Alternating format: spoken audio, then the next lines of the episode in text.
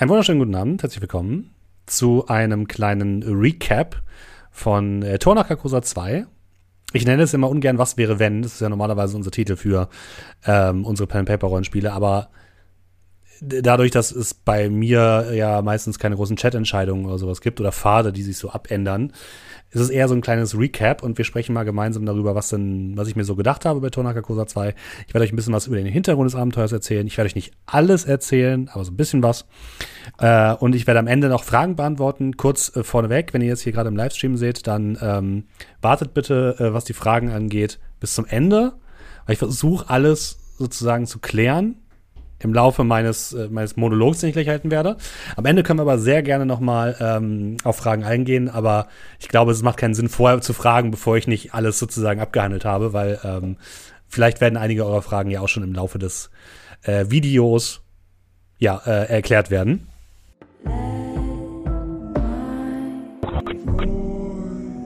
Strange is the night where black stars rise, but stranger still is lost Carcosa.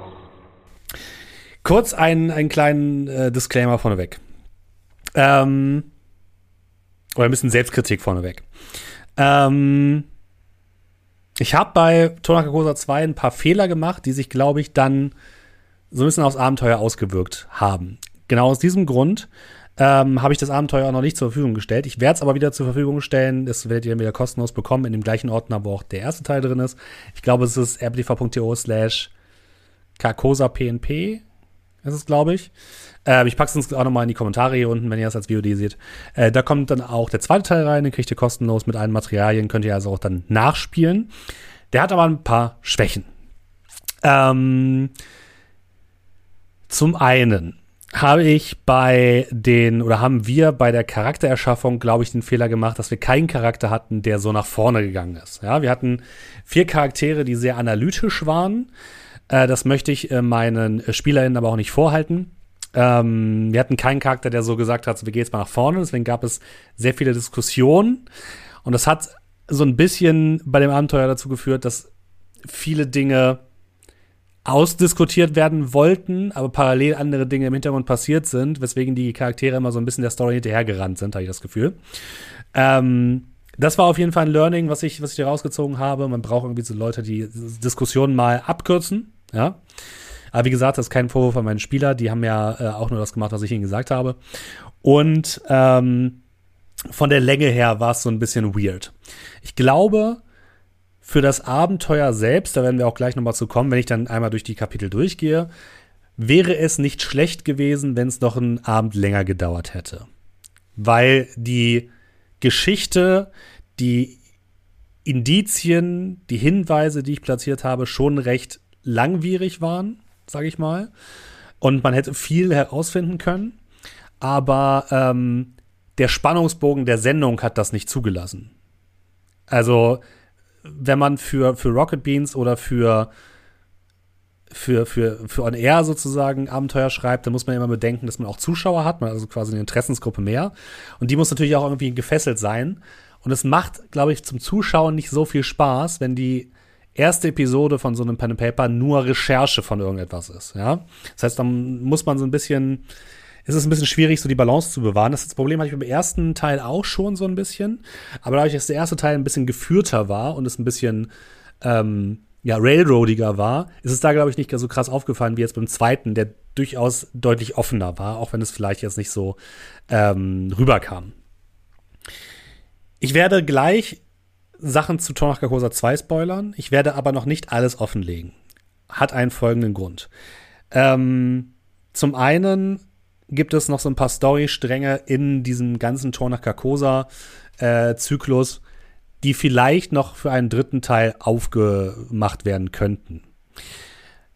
Ich würde gerne noch einen dritten Teil machen, aber da, bis das passiert, wird es noch ein bisschen dauern, weil für den brauche ich Zeit. Ähm, und vor allem brauche ich für den Konzentration. Das bedeutet, ähm, ich bräuchte da wirklich ein bisschen mehr Zeit für als jetzt für den zweiten Teil. Das heißt, ich denke mal ganz realistisch, vor Ende nächsten Jahres gibt es keinen dritten Teil, um das gleich mal zu sagen.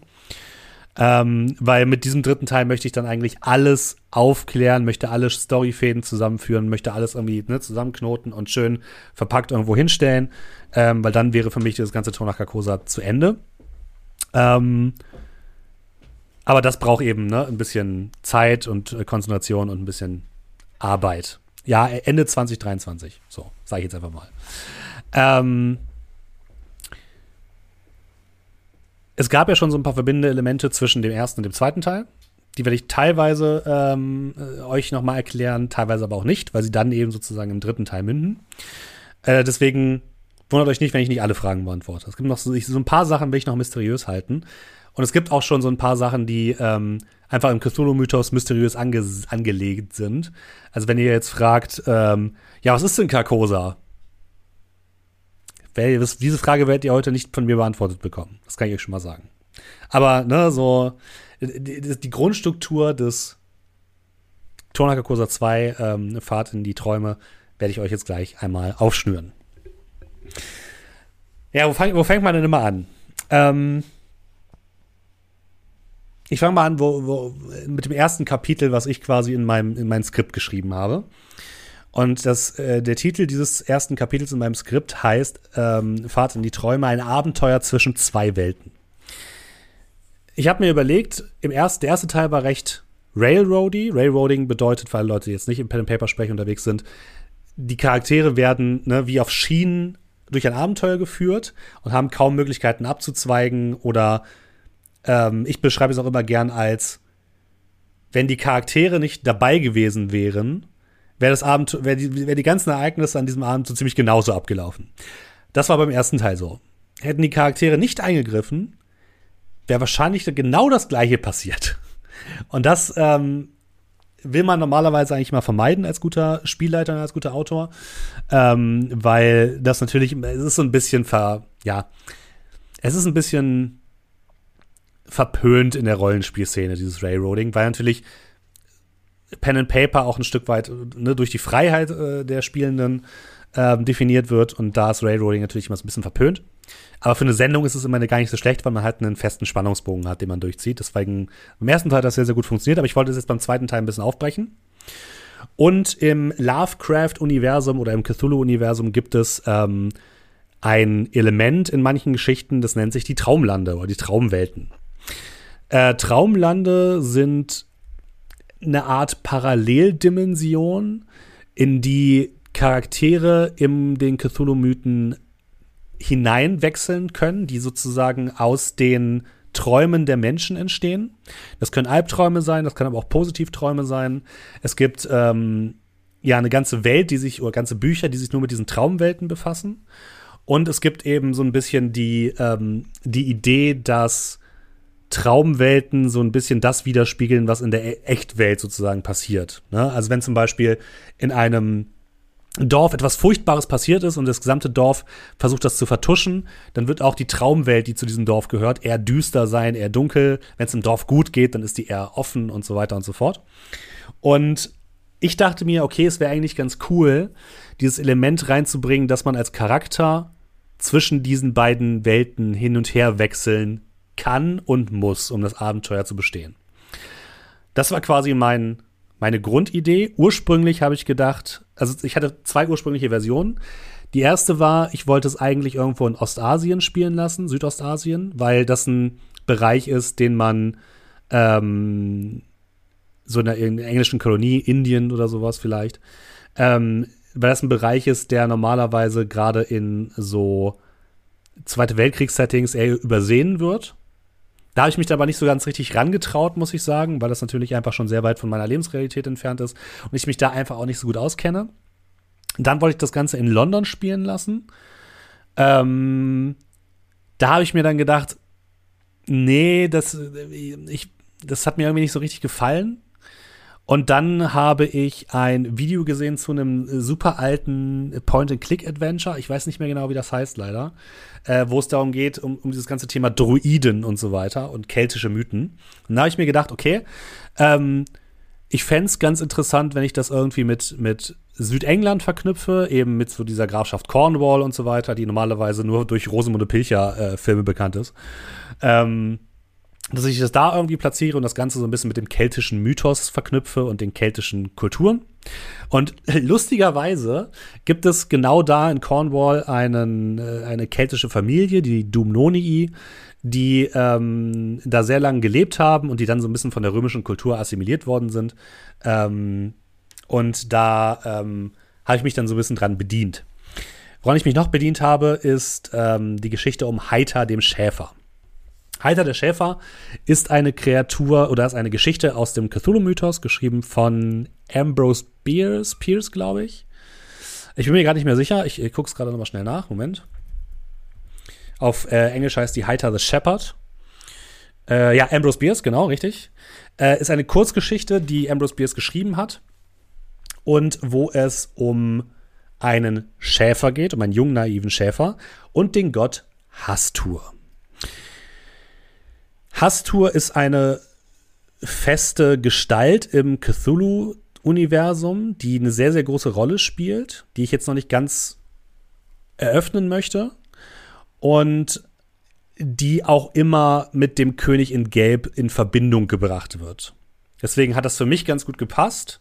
Ich habe ja, ne, der erste Teil war der König in Gelb. Karkose hat auch etwas mit dem König in Gelb zu tun, so viel wisst ihr ja, glaube ich, jetzt mittlerweile schon. Und diese Geschichte von Heiter dem Schäfer lässt sich damit gut verknüpfen. Und deswegen habe ich das gemacht. Deswegen habe ich ähm, gesagt, okay, ich schreibe diese Geschichte von Heiter dem Schäfer einmal selbst auf. Das ist das, das dieses, dieses Schriftstück, was ähm, ja, genau, zu oft hast du sagen, bringt Unglück.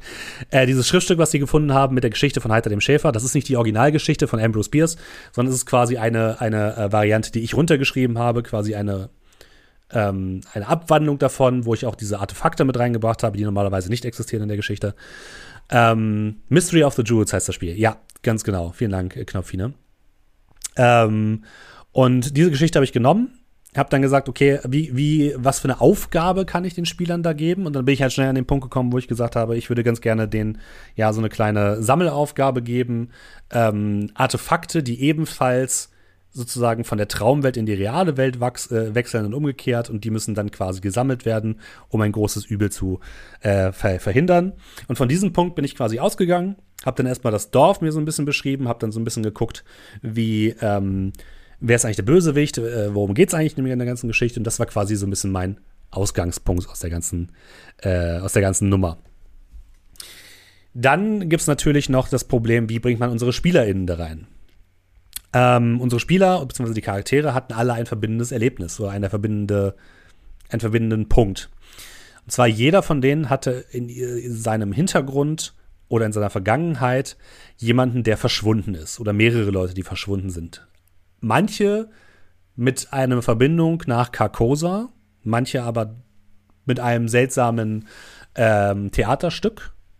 Und ähm, bei dem guten Frank, das war der Charakter von Valentin, war es so, der wurde, ähm, ja, ist jetzt zu diesem, zu diesem Theaterstück gegangen, der König in Gelb. Und seine äh, Partnerin Rose ist dann verschwunden auf mysteriöse Art und Weise, während das ganze äh, Theaterhaus äh, in Flammen aufgegangen ist. Ähm, bei dem Charakter von Fabian, George Daniken, war es so, der hat in verschiedenen äh, Richtungen ermittelt, weil eine ganze Reihe von Theaterschauspielern oder Be Besuchern eines Theaterstückes verschwunden sind. Und das war quasi seine, seine An äh, oder sein Aufhänger sozusagen. Bei ähm, Chiara war es natürlich die, das Verschwinden von Karl Theodor Burgmüller aus dem ersten Teil, oder die Geschehnisse aus dem ersten Teil.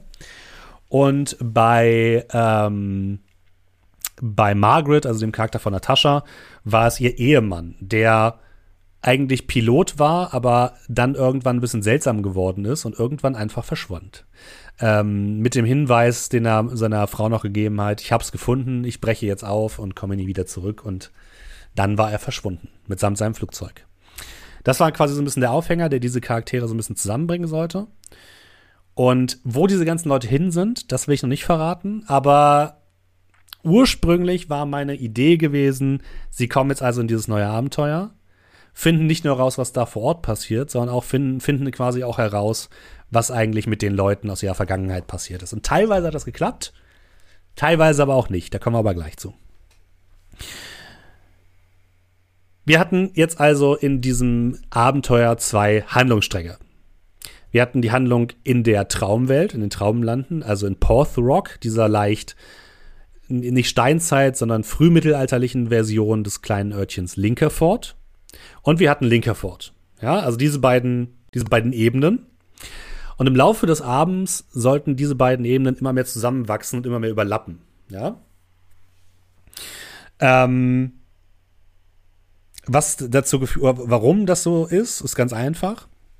In Linkerford gab es einen Kult, der sich zusammengeschlossen hat. Ähm, zusammengeschlossen hat sich dieser Kult rund um den äh, Pfarrer, der sich selbst genannt hat Pater John Allen.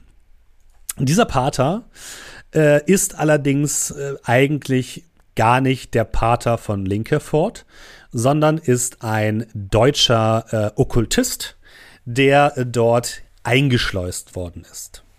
Warum? In Linkerford gibt es ähm, einige durch die, durch die Vergangenheit dieser keltischen Religion oder dieser keltischen Mythen, die jetzt stattgefunden hat, durch die Hügelgräber und andere Dinge, gibt es eine sehr dünne Grenze zwischen den Echt, zwischen der Echtwelt und den Traumlanden.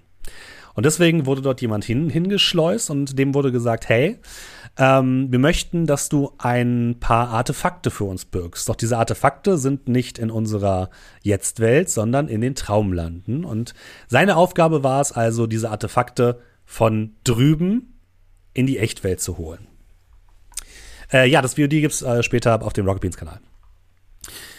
Das war quasi also die Aufgabe der Kultisten rund um den äh, Pater. Der Pater hat sich äh, deswegen aber natürlich auch noch Unterstützung gesucht, denn allein konnte er das Ganze nicht tun. Er musste genau wissen, ähm, wann er das Ganze machen soll. Er musste genau herausfinden, wo er denn hin muss, wo diese Artefakte sind und was es mit diesen Artefakten auf sich hat.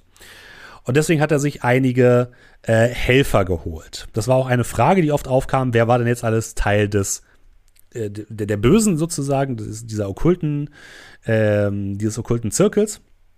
Und das waren äh, zum einen ja der Pater John Allen, dann der Hotelier Thomas Poole. Der wurde so ein bisschen gegen seinen Willen in das Ganze hineingezogen, denn Thomas Poole, der Hotelier, hat ein Problem. Im Krieg läuft das Tourismusgeschäft ziemlich schlecht.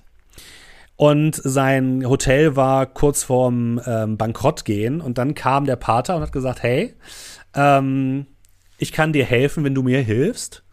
Und dementsprechend hat sich dann Thomas Poole dem Pater angeschlossen, der aber auch mit finsteren Ritualen ihn so ein bisschen gefügig gemacht hat.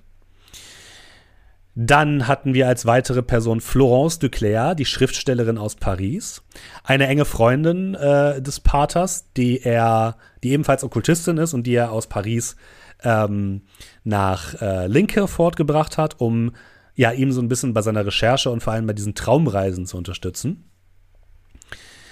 Dann gehörte noch mit dazu Agatha Rosevear, das ist die Anhänge oder die Chefin des ähm, Museums gewesen. Bei ihr musste er gar nicht so viel Nachhilfe äh, geben oder sie gar nicht so sehr überzeugen, denn äh, ähm, Madame Rosevear ist eine ähm, sehr starke Anhängerin des alten Druidenglaubens und hat deswegen ähm, war leicht zu überzeugen, ähm, war quasi schnell davon zu überzeugen, sich da anzuschließen. Ähm, denn der Pater hat einfach gesagt, so, hey, wir wollen hier die Druiden, wir wollen hier ein Druidenritual machen. Ähm, kannst du mir helfen? Und da hat sie natürlich gesagt, ja, auf jeden Fall mache ich sofort mit. Und hat ihm, hat ihm quasi die ganzen historischen Informationen über Porthrock ähm, gegeben. Und zu guter Letzt gehörte dazu noch Quinn Hamilton, der männliche junge Portier. Auch der so ein bisschen nicht gegen seinen Willen, aber er war jetzt nicht Teil dieses ähm, Kultes aus Überzeugung, sondern weil er dafür bezahlt wurde von Thomas Poole. Ähm, was er genau gemacht hat, dazu komme ich gleich noch, aber er wäre noch ein interessanter äh, Charakter gewesen, um ihn vielleicht ein bisschen auszufragen, was die Charaktere aber nicht gemacht haben. Das waren also die Bösen. Und ihr Plan war es, ähm, diese drei Artefakte von Heiter dem Schäfer in die Echtwelt zu holen und damit dann in der echten Welt ähm, sozusagen Schindluder zu treiben. Weil dabei handelt es sich um ähm, ziemlich mächtige magische Artefakte. Wichtig, ne? wir befinden uns in der Welt von Lovecraft. Da gibt es so Art Magie, die aber ein bisschen dunkler und düsterer ist als äh, Harry Potter oder was auch immer. Also ihr könnt euch das so vorstellen, das ist nicht Magie im Sinne von haha, äh, Feuerball, sondern es ist Magie, die einem so ein bisschen die Seele raubt und äh, ziemlich düster ist in der Regel. Ähm, und ja, dieser Okkultist sollte, wollte also diese, ähm, äh, diese Artefakte aus der Traumwelt in die Echtwelt bewegen, musste dafür aber eben bestimmte, einen bestimmten Ort und eine bestimmte Zeit abwarten.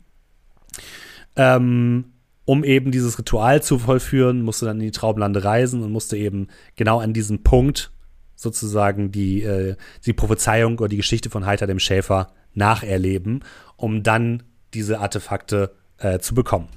Denn die Artefakte sind eigentlich im Besitz von Heiter dem Schäfer. Sie wurden ihm ja von Hastur, dem Gott äh, der Schäfer, übergeben. Ähm, allerdings stirbt Heiter dann das war auch quasi das, was in, in, in der, äh, in der Traumwelt passiert ist. Und in diesem Moment muss, müssen die Artefakte an einen Nachfolger weitergegeben werden. Und dort wollte quasi ähm, der, der Pater hinein, wollte sagen, wir sind die Nachfolger, wollte die Artefakte an sich nehmen und dann eben aus der Traumwelt abreisen. Das ist quasi der Plan der Bösen. Das hat auch soweit ganz gut geklappt, kann man sagen. Dann kommen natürlich unsere SpielerInnen auf den Spiel, äh, auf den Plan, unsere Charaktere. Äh, die werden durch einen Tod auf die ganze Sache aufmerksam. Denn Lieutenant Fred Webber ist ebenfalls gestorben. Lieutenant Fred Webber gehörte so halb zum Kult dazu.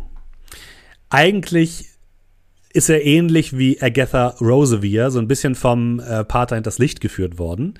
Ähm, auch er war ja ein großer Geschichtsfanatiker und ein großer Freund des keltischen, der keltischen Geschichte. Außerdem hat er sich so ein bisschen mit Okkultismus äh, behandelt. Er hat zum Beispiel mit dem Charakter von Fabian, äh, mit George Daniken über Flugscheiben und alle anderen möglichen äh, seltsamen Apparaturen und äh, okkulte Dinge gesprochen im Vorhinein und äh, hatte dann sozusagen die Möglichkeit, mit Hilfe von, ähm, oder der Pater hat ihm dann dieses Angebot gemacht und hat gesagt, so, hey, du bist hier öfters mal unterwegs. Wie wär's denn damit? Ähm, du hilfst mir bei dieser ganzen Geschichte und kannst dann im Hinter kannst quasi hautnah diese ganze Geschichte um die Druiden miterleben, um den keltischen Glauben. Und da hat er natürlich gesagt, so ja, mache ich auf jeden Fall mit und ähm, wird eine ganz geile Nummer. Der Pater hat dann ähm, einige Dosen äh, Nocturnum besorgt. Nocturnum ist eine Schlafdroge, die in der Geschichte von, äh, in den Cthulhu-Mythos in der Regel immer dazu dient, in die Traumlande zu reisen oder einfach in die Traumlande zu reisen. Wo er die herbekommen hat, wer weiß, wer weiß, wer weiß. Äh, bei dem Nocturnum war ja nur ein Zettel mit einer schwarzen Sonne dabei. Und diese schwarze Sonne, wenn ihr euch erinnert, ist auch im ersten Teil schon aufgetaucht. Als kleiner Hinweis. Ähm, und hat quasi eine Anleitung dazu bekommen, wie er das Ganze gemacht hat, hat Forschung äh, gemacht, hat einige äh, magische Gegenstände in, seinem, in seiner Kirche versteckt und hat dann quasi ähm, ja, dieses Ritual vorbereitet. Dann kamen die SpielerInnen auf den Plan durch eben den Tod von, ähm, von Fred Webber. Wie, wie ist Fred Webber überhaupt gestorben? Ähm, Fred Webber ist in die Traumlande gereist, um ähm, den ersten Teil der Artefakte anzunehmen, nämlich diesen Stab. Ähm, dabei wurde er aber von Pater John Allen verraten. Und der hat ihn einfach, ähm, hat quasi seinen, seinen Körper entfernen lassen und dementsprechend konnte ähm, äh, der gute Fred nicht mehr zurückkehren in seinen Körper. Denn, äh, wie ja in dieser Anleitung für Reisen in die Traumlande stand, der Körper muss quasi sicher verwahrt sein, damit äh, das Ganze, ähm, damit er quasi zurückgehen kann. Und Pater John Allen hat im Endeffekt ähm, den armen ähm, Fred in diesem Traumlanden eingesperrt und quasi seinen Geist von seinem Körper getrennt durch einen Zauber. Ähm, jetzt lag natürlich da der Körper rum von, von äh, Fred. Äh, den, der, der, musste ja entsorgt werden. Also, was haben die ganzen, was haben die Leute gemacht? Ähm, Thomas Poole, der ähm, Leiter des ähm, Museums, hat sich äh, Quinn geschaff, geschnappt, hat im Obergeschoss, da wo dieses Ritual durchgeführt werden sollte, ähm, sich den Leichnam von Thomas Poole, äh, von, von vom, von Lieutenant Fred Weber geholt und hat ihn dann in sein äh, Bett gelegt und hat dann gesagt, so, ja, ja, das war, äh, das war mit Sicherheit ein, ein Herzinfarkt, wollte das also wie ein Unfall aussehen lassen, hat dann auch den Arzt gerufen, wusste aber auch, ah, das ist ja so ein Landarzt, also der wird sich nicht äh, stark darum kümmern. Äh, der wurde dann, der Tote wurde dann ins, ähm, äh, in die Polizeiwache gebracht, wo er dann von, ähm, dem äh, Pater wiederbelebt wurde. Also seine Leiche wurde wiederbelebt und in ein ganz furchtbares Monster verwandelt. Dieses furchtbare Monster äh, war das Monster, was ihr am Ende gesehen habt. Das war quasi äh, ein sogenannter Drauger. Das waren die Überreste von ähm, von Fred Weber zusammengematscht mit ganz vielen anderen Leichen und in einen großen bösen Untoten verwandelt. Und ähm, aus diesem Grund konnte auch ähm, ja, Fred nicht mehr in seinen Körper zurück, denn der war jetzt ein Monster, sein Körper. Ähm, und deswegen hat auch ähm, einer der, ähm, der Polizisten hat ja auch gesagt so, ah, ich glaube, der ist nachts aufgestanden und einfach rausmarschiert. Hatte recht, dieser Polizist. er hatte recht, äh, er ist einfach als Toter wieder auferstanden und ist aus der ganzen Nummer einfach rausmarschiert. Denn dieses Polizeipräsidium ist nicht dafür geeignet, irgendwie Leichen aufzubewahren und die sind einfach rausgelatscht. Oder er ist einfach rausgelatscht. Ohne dass es jemand gemerkt hat. Ähm, Genau, dann kamen die, jetzt kommen, jetzt kommen wir zum Anfang der Geschichte. Entschuldigt bitte, ich bin äh, gerade ein bisschen, äh, wir haben ein bisschen Zeit, aber ich ähm, versuche das alles jetzt ein bisschen äh, durchgängiger zu machen und ein bisschen äh, nachvollziehbarer zu machen. Wir kommen jetzt also äh, an, die Charaktere ähm, kommen in Linkerford an und ähm, Ganz am Anfang hatten wir noch diese kleine Zwischenszene mit ähm, Chiaras Charakter und mit ähm, dem ehemaligen Charakter von Mairi aus dem ersten Teil. Da wollte ich einfach dieses Traumding schon mal so ein bisschen mit reinbauen. Einfach weil, ne, das ist ein bisschen, ähm, äh, weil ich das schon ein bisschen anteasen wollte, diese, diese Traumgeschichten. Und ähm, ja, sie kommen an in dem äh, Hotel.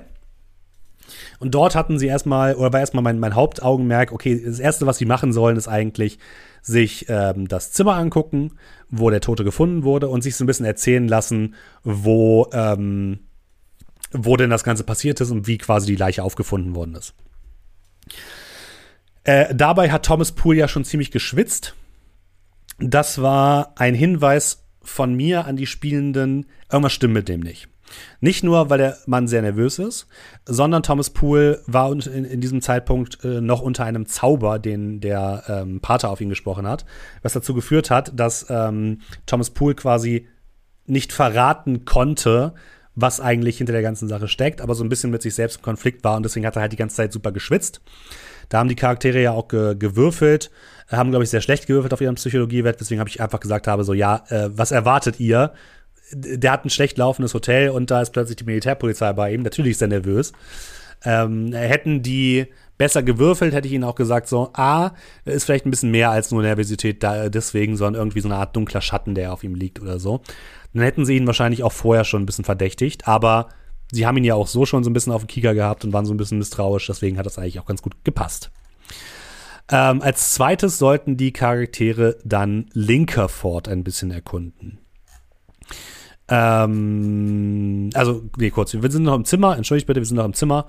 Ähm, dort haben sie die meisten Hinweise eigentlich gefunden, die sie hinweisen sollten.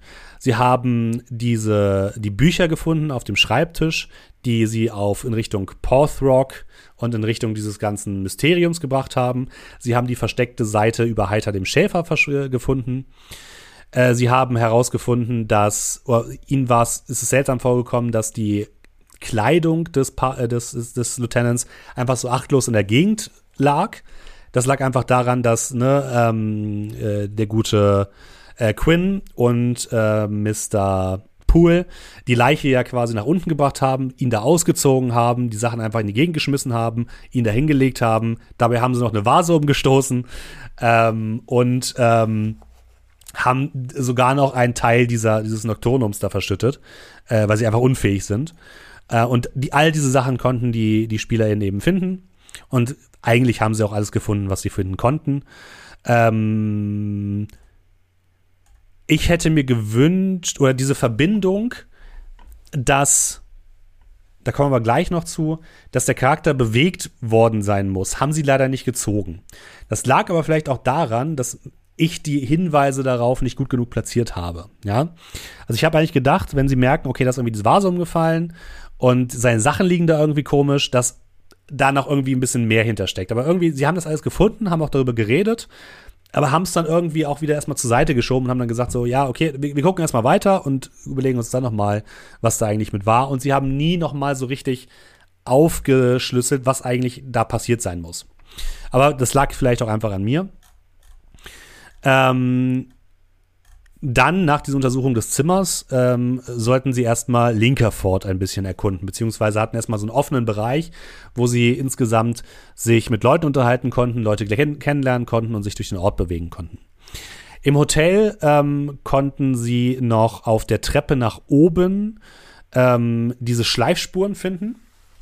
Auch da, die haben sie, glaube ich, erst ein bisschen später gefunden und haben sie dann leider wieder vergessen. Aber auch das hätte noch mal darauf komm, hätte sie noch mal drauf kommen lassen sollen, dass der Charakter oder der, ähm, also einmal, dass, dass, dass äh, Fred Webber oben war, in diesem Raum, wo auch das Ritual stattgefunden hat, und zum anderen, dass er danach bewegt wurde. Aber auch das habe ich, glaube ich, nicht so richtig gut rübergebracht. Ähm, jedenfalls haben sie es dann schnell wieder vergessen. Ähm, sie konnten zum Völkerkundemuseum, was sie ja auch getan haben, und konnten dort mit ähm, äh, der Aushilfe sprechen, mit Audrey McDonald, die dort die studentische Aushilfe ist und sozusagen dort dieses Museum mit betreut. Ähm, konnten dort sich so ein bisschen die Geschichte von Porthrock äh, ansehen, konnten dort auch sehen, wie diese ähm, äh, konnten auch dieses die Karte sozusagen von Porthrock sich angucken, haben da auch nochmal den Hinweis bekommen, ah, okay, irgendwie ähm, beschäftigt sich der, hat sich, hat sich Fred Webber sehr stark irgendwie damit beschäftigt, mit diesem Ort, mit der Geschichte von, von Linkeford und mit diesem keltischen Glauben. Und dann wurden sie ja unterbrochen, zum einen durch den äh, Ausraster von ähm, Frank, aber auch durch Agatha Rosevier, die sie dann so ein bisschen gestellt hat, gesagt hat, ne, was soll das hier? Ähm, äh, haut ab, verpisst euch hier. Ähm, und damit wollte ich die schon so ein bisschen auf die, auf die Spur bringen, dass die auch irgendwie nicht ganz so koscher ist oder denen zumindest nicht freundlich geson gesonnen ist, den Spielern. Ne? Ähm, sie hätten auch zur Kapelle gehen können. Dort hätte ein kleiner, eine kleine Andacht stattgefunden für, ähm, für den äh, Toten. Da hätten sie dann auch schon mal darauf kommen können, äh, sie hätten den Pater schon mal kennenlernen können, der natürlich schon sehr, der normalerweise sehr, wäre sehr freundlich gewesen. Sie hätten da aber auch schon diese ähm, Buntglasfenster sehen können, die ja so ein bisschen die Geschichte von Heiter dem Schäfer nachstellen. Oder dieses, dieses Schäfer-Thema immer sehr, sehr stark in den Vordergrund stellen. Und hätten dort ein Abendmahl mitmachen äh, können, was sie aber einfach nicht getan haben, aber das ist auch vollkommen okay. Ähm, sie hätten mit dem, äh, beziehungsweise den Doktor habe ich dann ein bisschen rausgelassen, weil der eigentlich nicht so richtig wichtig war. Ähm, beziehungsweise weil ich es abkürzen musste an diesem Punkt. Sie hätten aber, also in meiner, in meiner Vorbereitung, ich habe es aber rausgelassen, theoretisch hätten sie auch mit dem Doktor nochmal sprechen können. Der hätte eben bestätigt, ja, es war seiner Meinung nach ein Herzinfarkt.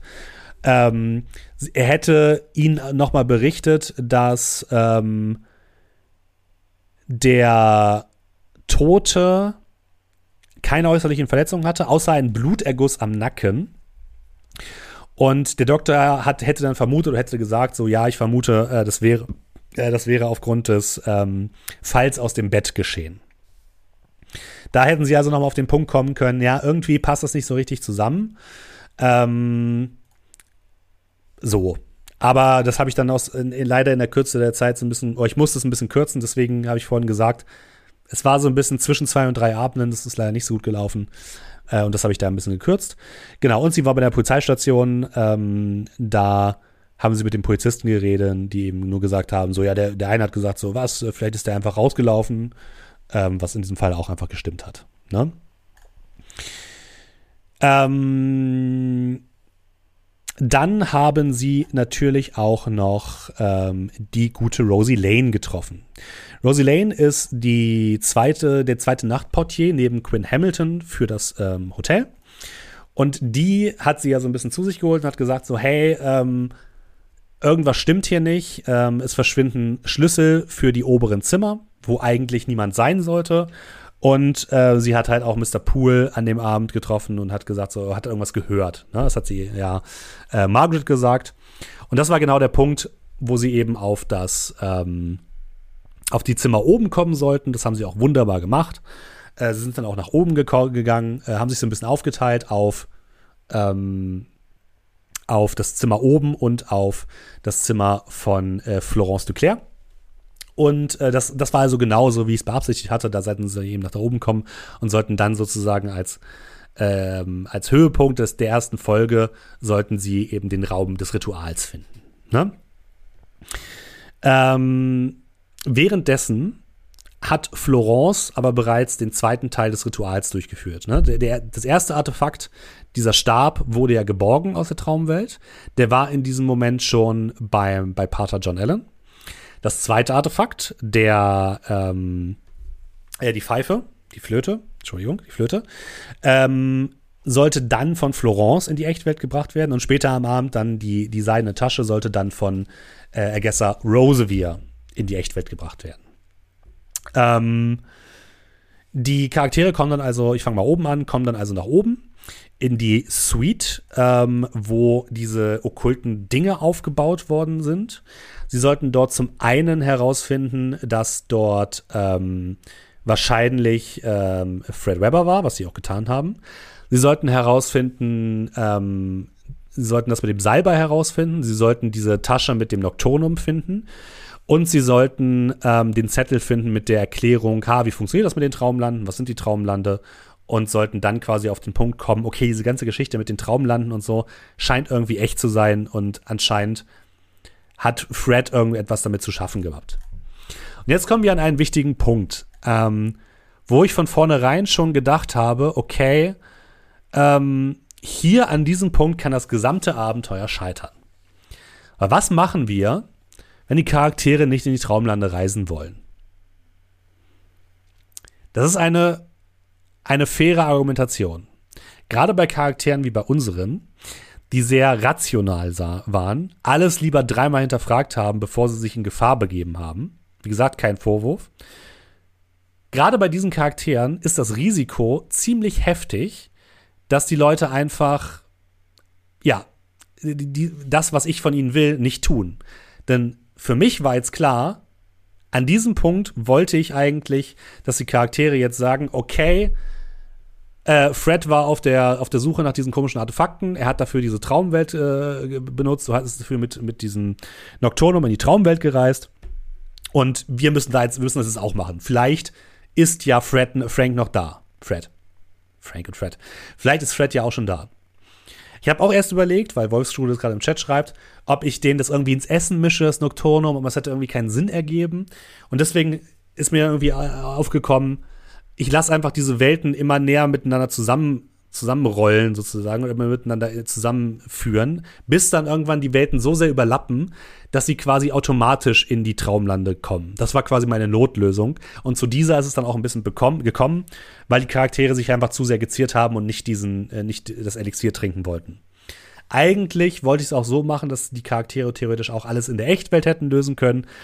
Aber das wäre dann zu kompliziert geworden oder sie hätten es auch tun können aber sie waren immer ein bisschen zu spät bei den, bei den Locations leider. Das war also ein bisschen das Problem. Ähm und deswegen ist, glaube ich, auch das Abenteuer dann im Stream so ein bisschen aus den Fugen geraten und lief nicht mehr so richtig rund, wie ich es mir gerne vorgestellt hätte. Wie gesagt, ich mache meinen Spielenden da absolut keinen Vorwurf. Das ist ein Fehler, den ich gemacht habe. Ähm Punkt. So. Die haben nur das gespielt, was ihre Charaktere sind. Nichtsdestotrotz ging es natürlich weiter. Unten ähm, wollten währenddessen der Charakter von äh, George Deggenkin wollten, zusammen mit, ich glaube, Chiaras Charakter, äh, wollten die Tür zu Florence Auclairs ähm, äh, Schlafzimmer aufbrechen. Das konnte der gute äh, Thomas Poole natürlich nicht zulassen und hat sie angegriffen. Den haben sie natürlich relativ schnell ähm, beseitigt. Durch eben diesen Zauber von dem Pater war ja so ein bisschen wirr im Kopf. Und auch die gute Florence, ähm, ja, wollte sich erst nicht, ähm, wollte sich erst wehren. Dann haben sie die natürlich ganz gut überzeugt, ähm, ihnen zu helfen. Und letzten Endes haben sie dann durch Florence dann den zweiten Teil des ähm, Artefakts bekommen.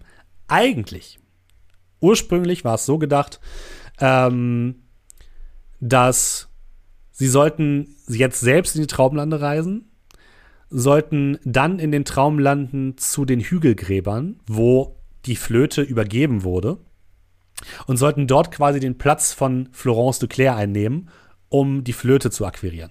Deswegen hatte ich immer dieses, ich habe immer so dieses gemacht, so, hey, ihr seht plötzlich irgendetwas Seltsames, ihr seht plötzlich irgendwelche Schemen, ihr seht plötzlich, wie ihr in einem Dorf steht, ihr seht plötzlich eine, eine, ähm, eine Prozession, die entlang geht. Das waren alles Hinweise darauf, Leute, äh, ihr müsst, sollt jetzt dahin. Und die haben es einfach nicht gemacht. Die haben einfach diese scheiß Nocturnum nicht getrunken. Ich kann es verstehen. Wie gesagt, es ist kein Vorwurf. Also sie haben es einfach nicht gemacht. Naja, ist halt so.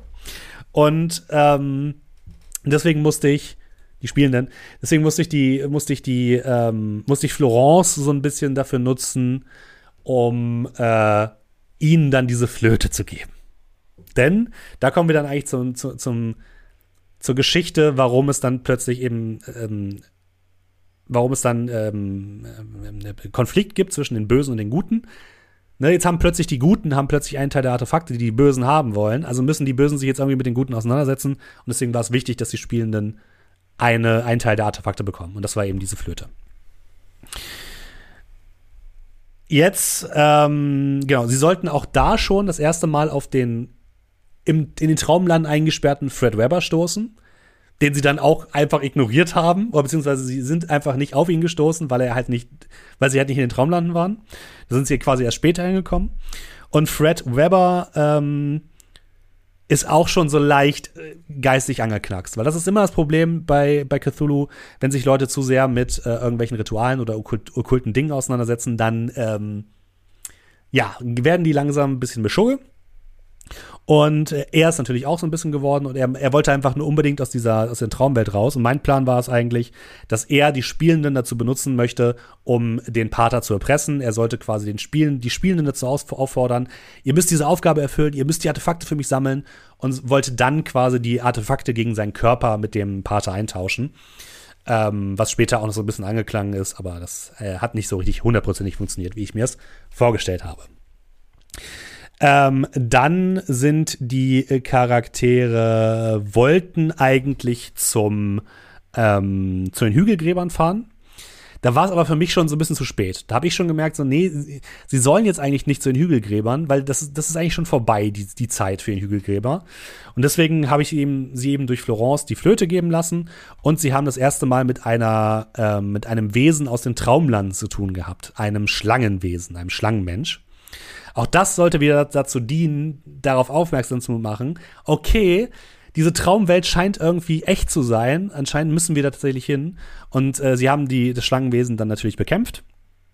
Ähm, und das sollte auch andeuten, okay, so langsam verschwimmen so die Grenzen zwischen den Traumlanden und der echten Welt. Erste Monster aus den Traumwelten kommen in die echte Welt rüber und äh, sorgen für Probleme. Und das war quasi diese Szene, die wir da ausgespielt haben. Ähm, durch diesen Kampf sind sie dann darauf aufmerksam geworden, ähm, dass plötzlich ähm, in dem ähm, in dem Völkerkundemuseum irgendetwas war. Sie haben da, glaube ich, einen Lichtschein gesehen oben. Und genau in diesem Moment hat eben Agatha Rosevier dort ihr Ritual vollführt. Und sie wurden, und da habe ich sie dann auch wieder so ein bisschen ungewöhnlich, äh, ein bisschen unschön, aber ich musste es dann an diesem Punkt einfach machen Dort habe ich sie dann einfach mit Gewalt aus der Echtwelt rausgezogen und habe sie einfach in die Traumlande gesetzt und habe gesagt so, okay, ihr wollt dieses Scheißzeug nicht trinken, dann seid ihr jetzt in den Traumlanden. Ich habe euch da jetzt rübergezogen, weil ne, die Grenze zwischen den Welten verschwindet und ihr wurdet da jetzt einfach rübergezogen. Unelegant, ich weiß, aber mir ist da leider an diesem Punkt äh, nichts mehr anderes eingefallen. Und da standen sie dann auf diesem, auf diesem Opferplatz, wo dann dieses Opferritual vorbereitet wurde. Ähm, sie haben mit ähm, dem guten, ähm, mit dem Geist von Fred Webber gesprochen, haben dann so ein bisschen diese ganze Geschichte aufgerollt bekommen, haben dann auch zum ersten Mal den Pater kennengelernt und dann ist das Abenteuer wieder so ein bisschen in die richtige Bahn geraten, äh, zumindest halbwegs. Genau, dann haben sie ähm, was sie sehr gut gelöst haben, ist die Situation an dem Ritualplatz, wo sie quasi die Meute gegen Agatha Rosevere aufgestachelt haben und dann selbst äh, das ähm, dritte Artefakt entgegengenommen haben. Sie haben sich dann von, ähm, von Fred Webber dazu belatschen lassen, diese Artefakte dem Pater zu geben, was sein Plan war. Er wollte eben, ne, er wollte, deswegen hat er auch gesagt, so, jetzt gib mir meinen Körper wieder. Und der Pater hat natürlich das nicht gemacht, sondern ist einfach verschwunden. Und ähm, da kam dann quasi dieser, dieser Betrug auf oder dieser Verrat. Die Charakter den Charakteren wurden ihre, Teil wurden ihre Artefakte abgenommen und sie haben plötzlich den äh, Pater als großen Bösewicht identifiziert. Ähm, sie haben es dann in die Echtwelt wieder zurückgeschafft. Dort gab es dann ähm, Schreie und verschiedene Probleme. Ähm, sie hätten noch verschiedenen Leuten helfen können, haben sich aber dazu entschieden, lieber straight zur Kirche zu laufen, was auch vollkommen in Ordnung ist in diesem Fall, um eben diesen ganzen Spuk ein Ende zu bereiten. In diesem Punkt waren tatsächlich die beiden Welten schon so sehr übereinander, dass man teilweise auch so die Ebenen gewechselt hat. Ne? Ich habe, glaube ich, beschrieben, dass einmal der, der Himmel gelb wurde und ähm, ja, im, die das Gefühl hatten, immer so hin und her zu wechseln zwischen den Ebenen. Und dann sind sie in die Kirche gekommen und haben dort dann mit dem Monster von Pater John Allen, dem Drauger, gekämpft. Es gab diese nicht geplante, aber sehr, sehr schöne Szene, wo äh, Margaret mit dem magischen Kristall nicht nur das Monster zur Strecke gebracht hat, sondern auch Frank. Das habe ich nicht, also ich habe es natürlich auch ein bisschen drauf ankommen lassen, aber hätte, Ma Margaret hat ja diesen Wurf forciert. Forcieren bedeutet bei Cthulhu immer, man darf nochmal würfeln aber mit furchtbaren Konsequenzen. Und ich habe dann gedacht, okay, es tut mir sehr leid, aber das ist, das ist eine furchtbare Konsequenz. Und in diesem Fall wollte ich sie wirklich für dieses Forcieren bezahlen lassen. Ich bin sonst immer ein Spielleiter, der immer sehr freundlich ist, also sehr nett ist zu seinen Spielern und immer sagt so, ja, macht einfach, wenn es für die gute Story sozusagen ist. In dem Fall habe ich mir jetzt gedacht, okay, ich habe dir gesagt, es hat schlimme Konsequenzen. Du hast gesagt, du willst forcieren. In dem Endkampf, da passiert sowas bei Cthulhu. Tut mir leid, da passiert sowas und dementsprechend wurde Franks Seele in den Seelenkristall gezogen, zusammen mit der Seele des Monsters. Und äh, sie haben es aber geschafft, das Monster zu bekämpfen und mussten dann das letzte Ritual durchführen. Jetzt kommen wir zu dem Endpunkt des Ganzen, oder zu der, wo auch wieder so ein bisschen das Abenteuer in sich zusammengefallen ist. Die drei Artefakte sind jetzt in der Echtwelt. Von, der, von den Traumlanden in die Echtwelt hinüber ge, ge, ge, gerissen worden. Ja? Was dazu geführt hat, dass in der Traumwelt Porthrock untergegangen ist. Ne? Normalerweise sollten diese Artefakte Porthrock vor der Vernichtung beschützen, ne? laut der Geschichte von Heiter dem Schäfer. Dadurch, dass sie aber quasi in die Echtwelt gebracht worden sind, ist halt diese ganze Traumwelt in sich zusammengefallen und alles war komplettes Chaos. Ähm, und ursprünglich war meine Idee, die Charaktere sollten diese drei Artefakte die, also die, was wichtig, das Wichtigste war, diese drei Artefakte mussten aus der Echtwelt wieder raus. Denn in der Echtwelt haben sie ebenfalls für Probleme gesorgt und äh, waren einfach so mächtige Artefakte, dass sie auch Linkefort und vielleicht sogar ganz England hätten zerstören können. Das heißt, meine Idee war, okay, diese Artefakte müssen jetzt an den Besitzer zurückgebracht werden. Und ursprünglich war meine Idee, die drei öffnen jetzt ein Tor nach Carcosa und geben dem König in Gelb, der auch der ne, Halter der Schäfer sozusagen ist, das ist quasi eine Figur, dem geben sie seine Sachen zurück und er hätte sie wieder, hätte sie wieder angenommen. Dafür gab es eben unten im Keller vom Pater dieses Ritual, was sie auch durchgeführt haben. Und es hat sich das Portal geöffnet. Jetzt kommen wir wieder an den Punkt, dass Charaktere nicht das machen, was sie sollen. Ursprünglich war meine Idee, ich möchte jetzt jemanden haben, der diese Artefakte nach Carcosa bringt physisch, der, mit, der durch das Portal schreitet und dann in Carcosa ist. Ich wollte sie noch so ein bisschen schubsen, indem sie halt auf der anderen Seite des Portals alle ihre Freunde gesehen haben oder die wichtigen Personen in ihrem Leben. Was machen die Idioten? Trinken jetzt Nocturnum. Jetzt. Genau an dem Punkt, wo sie es eigentlich nicht machen sollten. Und ich sitze da und denke mir so, scheiße, und jetzt? Und dann habe ich mir überlegt, eigentlich ist das eine schlaue, eine schlaue Lösung für, für das Problem, was sie hatten. Sozusagen die Artefakte wieder dahin zurückbringen, wo sie ursprünglich herkamen. Und deswegen habe ich gesagt, ja, das funktioniert. Und sie haben quasi zum Schluss alles ins Meer geworfen, um es wieder zurückzubringen. Aber, und jetzt kommt das große Aber, ähm, das Ritual wurde damit quasi nicht aufgehalten. Porthrock wurde trotzdem zerstört. Und da das auch immer Auswirkungen hat auf die Echtwelt, wurde ebenfalls auch Linke Fort zerstört und in die Weiten des Meeres gerissen. Das war quasi meine Konsequenz daraus, dass sie es nicht 100% so gemacht haben, wie ich es gerne hätte, sie aber eine logische Lösung in meiner Spielwelt präsentiert haben. Und dann habe ich gesagt, so ja, ich lasse es durchgehen, aber ihr müsst dafür einen Preis zahlen. Und der Preis ist Linke Fort mit all seinen Einwohnern. Und damit waren wir am Ende des ganzen Abenteuers. Ja. Das ist äh, alles, was Tornach Carcosa hergegeben hat. Genau, was am Ende mit dem U-Boot war, wo denn der Pater eigentlich hin wollte, verrate ich nicht. Wer denn in diesem U-Boot saß? Wer weiß.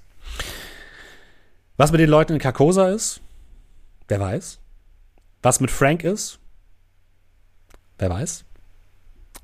Das ähm, erfahren wir vielleicht in einem dritten Teil.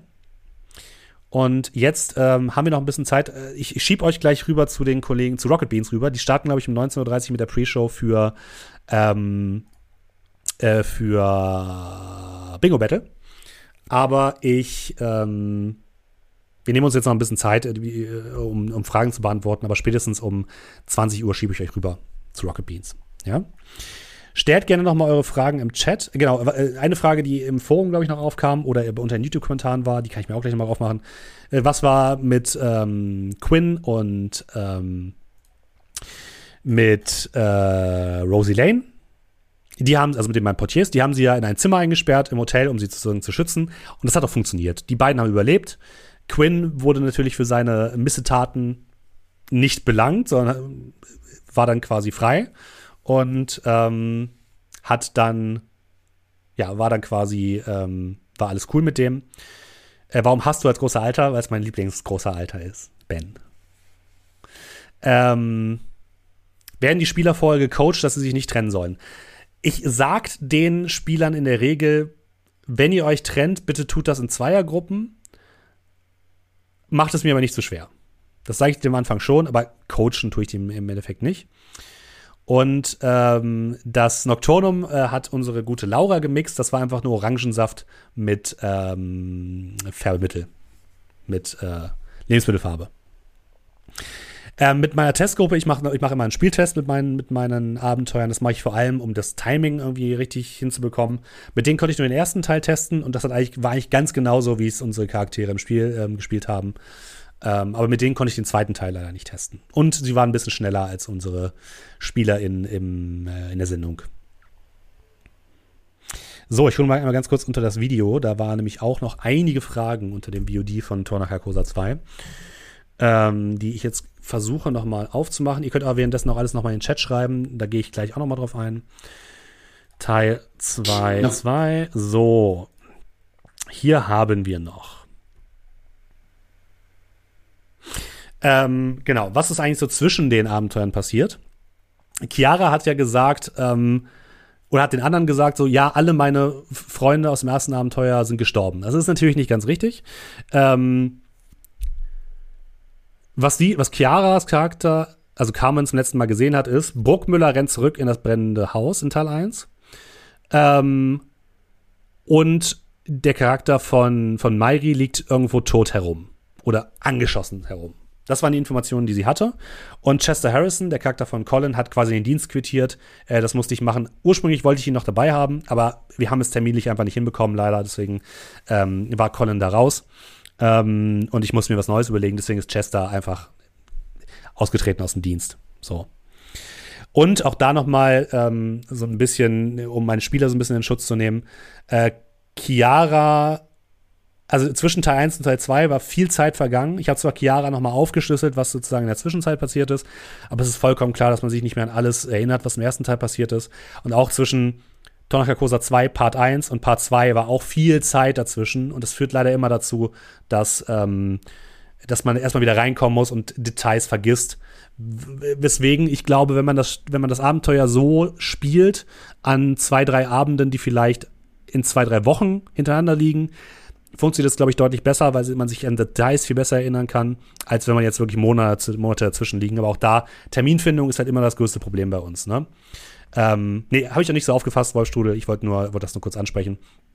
Ähm, Terminfindung ist immer das größte Problem bei uns. Nicht, weil, ähm, weil sich irgendwer mutwillig dagegen sträubt, sondern gerade wenn man Leute von extern hat, bei uns waren ja Chiara und Natascha von extern da, ist es halt immer schwierig, alle Leute auf einen Nenner zu bringen. Das ist leider so in der Medienwelt, weil alle immer sehr beschäftigt sind. Ne?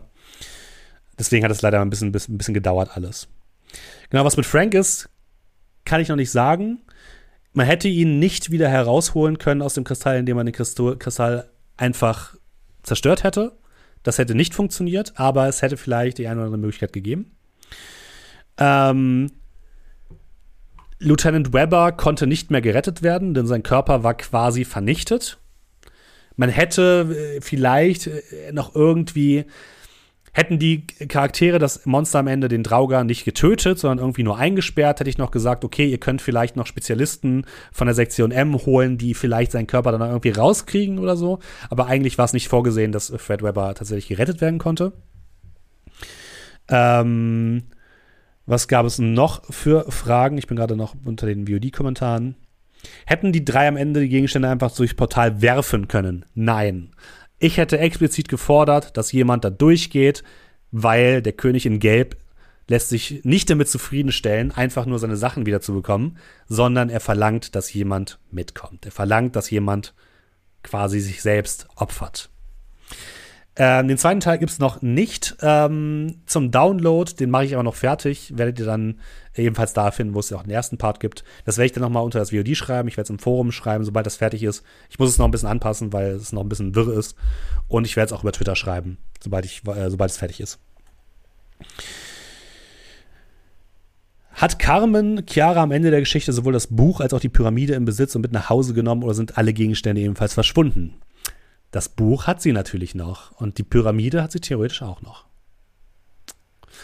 Den äh, Theme-Song gibt es tatsächlich bei YouTube zu finden, der stammt aber auch aus unserer Musiklibrary. Ähm, und zwar lautet der Titelsong, Moment, ich hab's gleich, ähm, es ist immer Villainous Lullaby, also My Lullaby heißt der Song und die KünstlerInnen heißen, glaube ich, äh, My Lullaby äh, Villainess. Ich kann euch mal den Link ähm, in den Chat posten.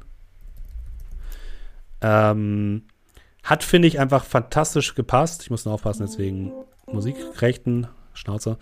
Ähm, hat für mich fantastisch, fantastisch gepasst, weil es einmal so ein bisschen spooky ist. Ne? Es hat so eine leicht spooky Atmosphäre.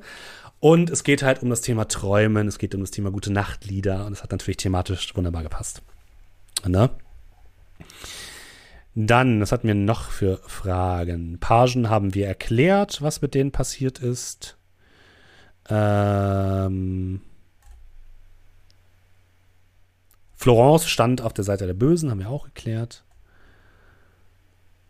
Äh, ich habe sicherlich hier und da ein paar Frage, Fra äh, Fehler gemacht, was die Regeln angeht, aber ne, alles für. Ich bin eher immer so jemand, der Regeln eher gerne ein bisschen locker auslegt. Ähm, Genau. Dim, dim. Das habe ich, glaube ich, geklärt, habe ich geklärt, habe ich geklärt. Habe ich geklärt. Ähm, da, da, da.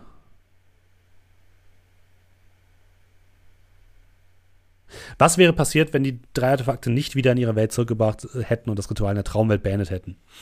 Ähm, hätten die Charaktere komplett auf vollster Linie versagt, wäre wahrscheinlich nicht nur linke Fort vernichtet worden, sondern gesamt Südengland und wahrscheinlich auch Teile der nördlichen äh, Küste von Frankreich. Weil, wenn die Traumlande und die Echtwelt übereinander liegen, dann passiert nichts Gutes.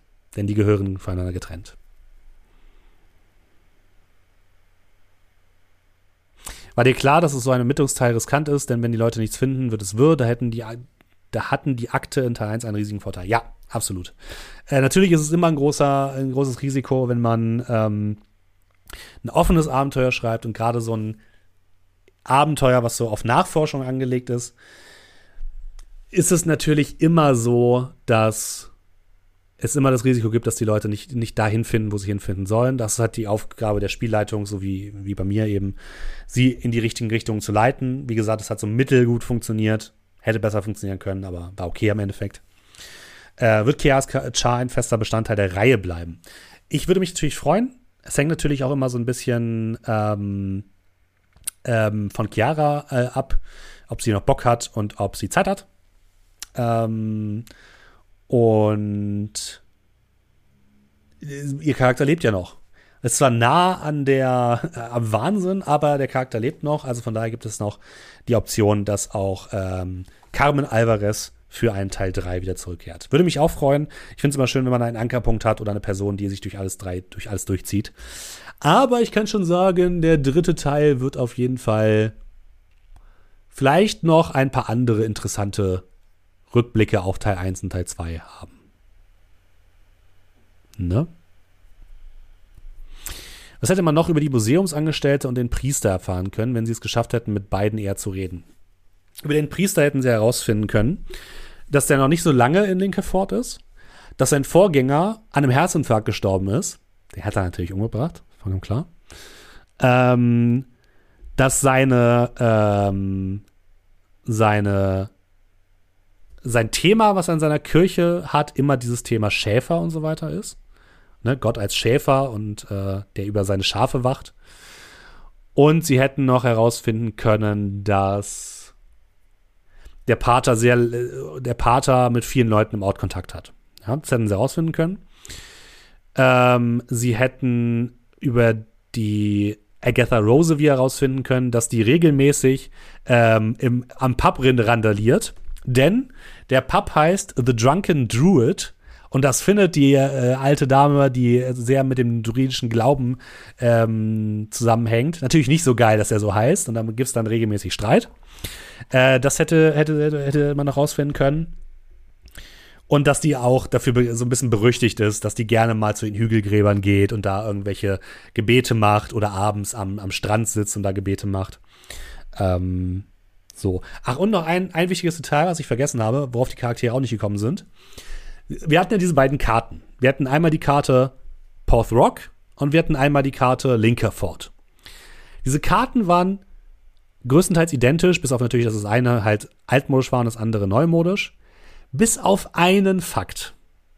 In der Karte von Porth Rock, also in der alten Karte, gibt es eine Einbuchtung die von der Mitte des Dorfes bis ins Meer führt. So eine kleine Bucht. In der Karte von Linkefort gibt es die nicht.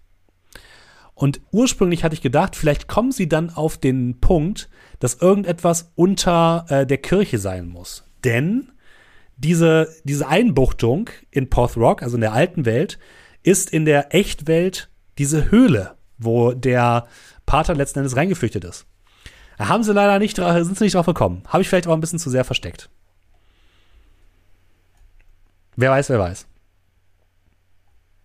Vielen Dank für das Lob natürlich auch. Ähm, Frau Missgeschick fragt, hätte die Bill Cypher Karte eine besondere Bewandtnis? Welche Bill Cypher Karte meinst du genau? Kannst du das noch mal äh, eruieren? Das verstehe ich nicht ganz, was du meinst.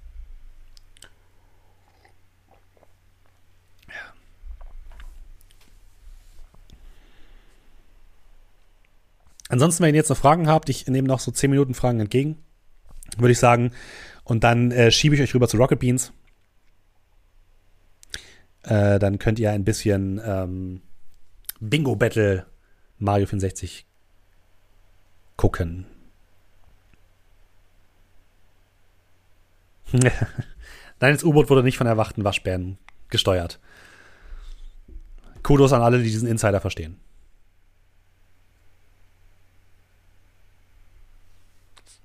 Äh, nein. Das kann ich noch nicht sagen.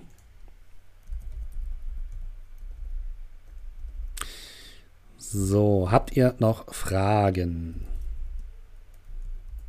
Wird es nach dem Teil 3 eine Prequel-Trilogie geben und danach eine Sequel-Trilogie? Nein.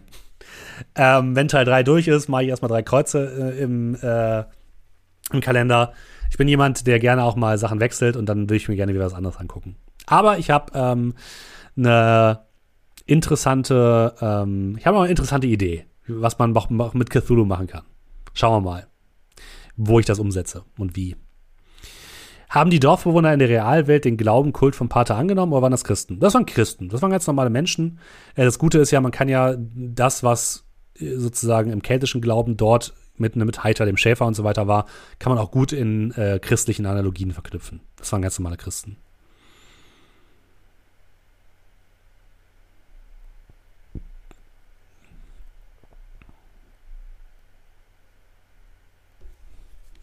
Also da gab es keine, äh, keine weiteren äh, bösen Leute, sondern der Rest, der im Ort war, das waren ganz normale Leute, die gewohnt haben.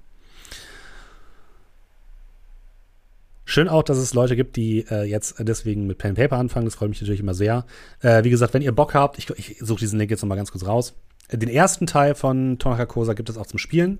Da würde ich mich natürlich freuen über ähm, äh, über äh, Feedback und über ähm, Spielberichte. Ich habe schon ein Spiel, habe ich schon gesehen.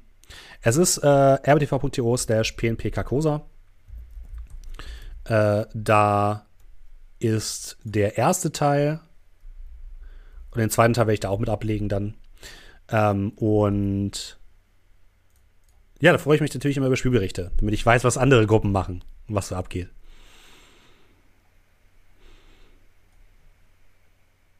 Die Dorfbewohner waren nicht in der Traumwelt mit dem Ritual. Äh, doch, aber nicht, nicht wissentlich. Weil wenn man, wenn man ähm, nicht Nocturnum einnimmt, dann ist, dann ist das ist die Traumwelt wie ein Traum. Ne? Dann ist es also quasi ein einfach nur ein ähm, wie so ein Fiebertraum, den man erlebt und hat nicht wirklich die Kontrolle über das, was man tut.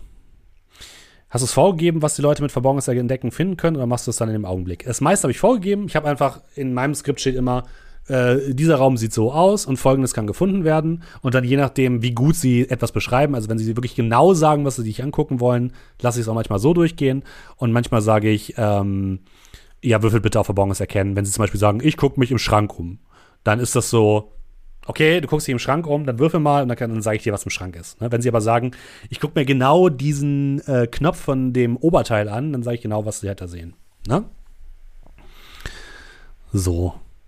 Ja, und gerade dieses, ne, dieses Spiel mit zwei Welten, dieses, es gibt die eine Ebene, es gibt die andere Ebene, ist immer schwierig, den Spielern klarzumachen. Und das hat leider bei mir, wie gesagt, nicht so richtig gut funktioniert. Gefällt. Also zumindest nach meinem, meinem, meinem Empfinden, ne? Hat es nicht so gut funktioniert. Ihr habt noch ein bisschen Zeit für Fragen. Noch äh, ungefähr sieben Minuten, so gegen Viertel vor schiebe ich euch rüber.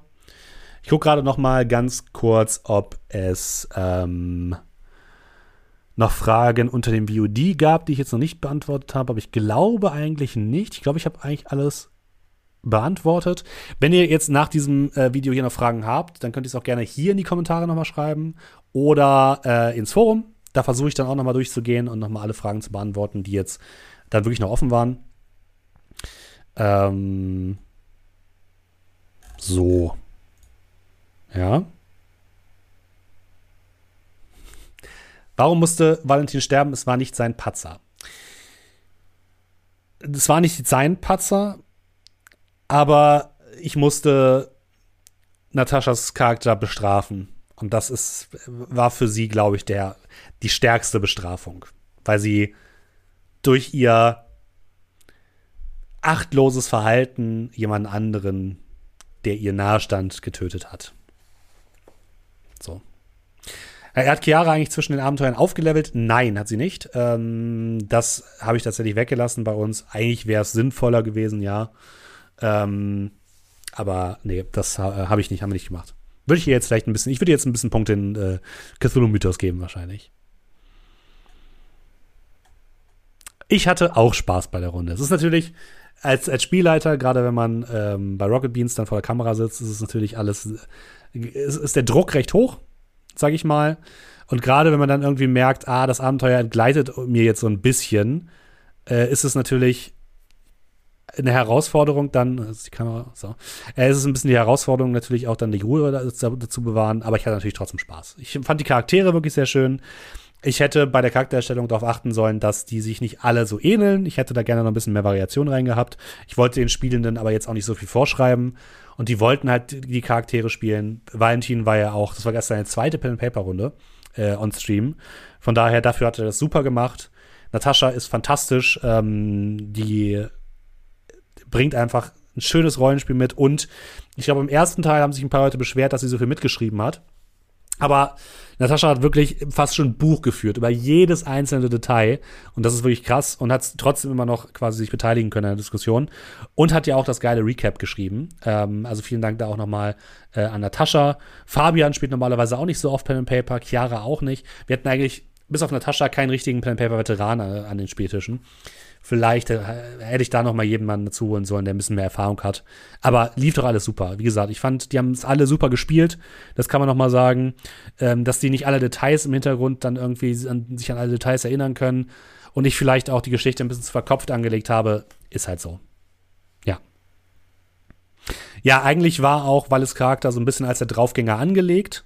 Aber das ist ihm dann, glaube ich, einfach im Spiel schwer gefallen, weil damit wäre er auch so ein bisschen vor allem gegen Daniken und gegen äh, Nataschas Charakter so ein bisschen äh, gegengelaufen und das war ihm, glaube ich, dann unangenehm. Kann ich auch verstehen. Und dann hat er gesagt, so, nee, ich passe mich dann lieber ein bisschen an und äh, das hat dann so ein bisschen dazu geführt, dass es ein bisschen unausgewogen war. Ja. Kannst du noch irgendwelche Abenteuer bei Cthulhu empfehlen? Wenn ihr große Kampagnen spielen wollt, empfehle ich immer den Orient Express. Das ist mein, meine Lieblingskampagne bei Call of Cthulhu. Ähm, es gibt äh, die Atlantis-Kampagne von äh, Achtung Cthulhu. Die soll auch sehr, sehr gut sein. Ich habe sie aber noch nicht gespielt. Steht aber bei mir im Schrank. Und ähm, es gibt in der Abenteuer-Anthologie Perlentaucher vor Raleigh ähm, gibt es auch noch ein paar gute Abenteuer. Und äh, der Berlin-Quellenband von Cthulhu soll auch sehr, sehr gut sein. Aber ansonsten ähm, guckt euch einfach mal ein bisschen um. Es gibt zu Call of Cthulhu gibt es, glaube ich, super viel auch äh, Fanmade-Sachen, kostenlose Sachen im Hintergrund, äh, im Internet. Die könnt ihr ja so runterladen. Ähm. Und natürlich auch nochmal großes Lob an alle äh, Leute, die ähm, an der Produktion mitgeholfen haben. Das war auf jeden Fall sehr, sehr geil. Ich freue mich immer, wenn ich in so einer geilen Kulisse sitzen kann und Pen and Paper spielen kann. Das ist immer ein absolutes Highlight und ähm, schön ist es. Schön ist es. Und ich bin ja ein großer Horrorfan. Deswegen äh, freue ich mich auch immer, wenn ich ein bisschen ernster Pen and Paper spielen kann. Und wenn es euch natürlich auch gefällt, das freut mich natürlich auch immer. Genau, und im äh, dritten Teil würde ich dann alles zusammenfließen lassen. Und hoffentlich dann einen schönen, eine schöne Schleife um Tor Carcosa machen und das dann in den Schrank stellen, in den digitalen. Schauen wir mal, was passiert. Ich glaube, an dieser Stelle würde ich euch dann einmal äh, hier verlassen. Äh, wie gesagt, wenn ihr äh, noch Fragen habt, stellt sie gerne in die Kommentare oder im Forum oder auf Twitter. Ähm, ich werde äh, da ähm, auf jeden Fall noch mal reingehen. Äh, das Set-Design kommt übrigens von der guten Laura. Miri ist mehr äh, für Game 2 zuständig und Laura macht das für, für Rocket Beans. Ähm, also da, das ganze Lob geht an Laura und an Lydia, unsere beiden äh, Requisiteurinnen und Set-Designerinnen. Das ist wirklich immer sehr, sehr, sehr, sehr großartig. Gut, dann ähm, mache ich jetzt hier mal die Aufnahme aus schiebt die anderen Leute, die gleich im Stream sind, noch mit auf einen kleinen Raid und verabschiede mich schon einmal. Vielen, vielen Dank, dass ihr dabei wart bei Tonake Kosa 2. Vielen Dank für die vielen Kommentare, für, die, für das viele Lob, für die vielen Rückfragen, für die Kritik. Äh, das hat mich sehr gefreut und wir sehen uns dann bald wieder. Hoffentlich in Kalkosa. Bis dann.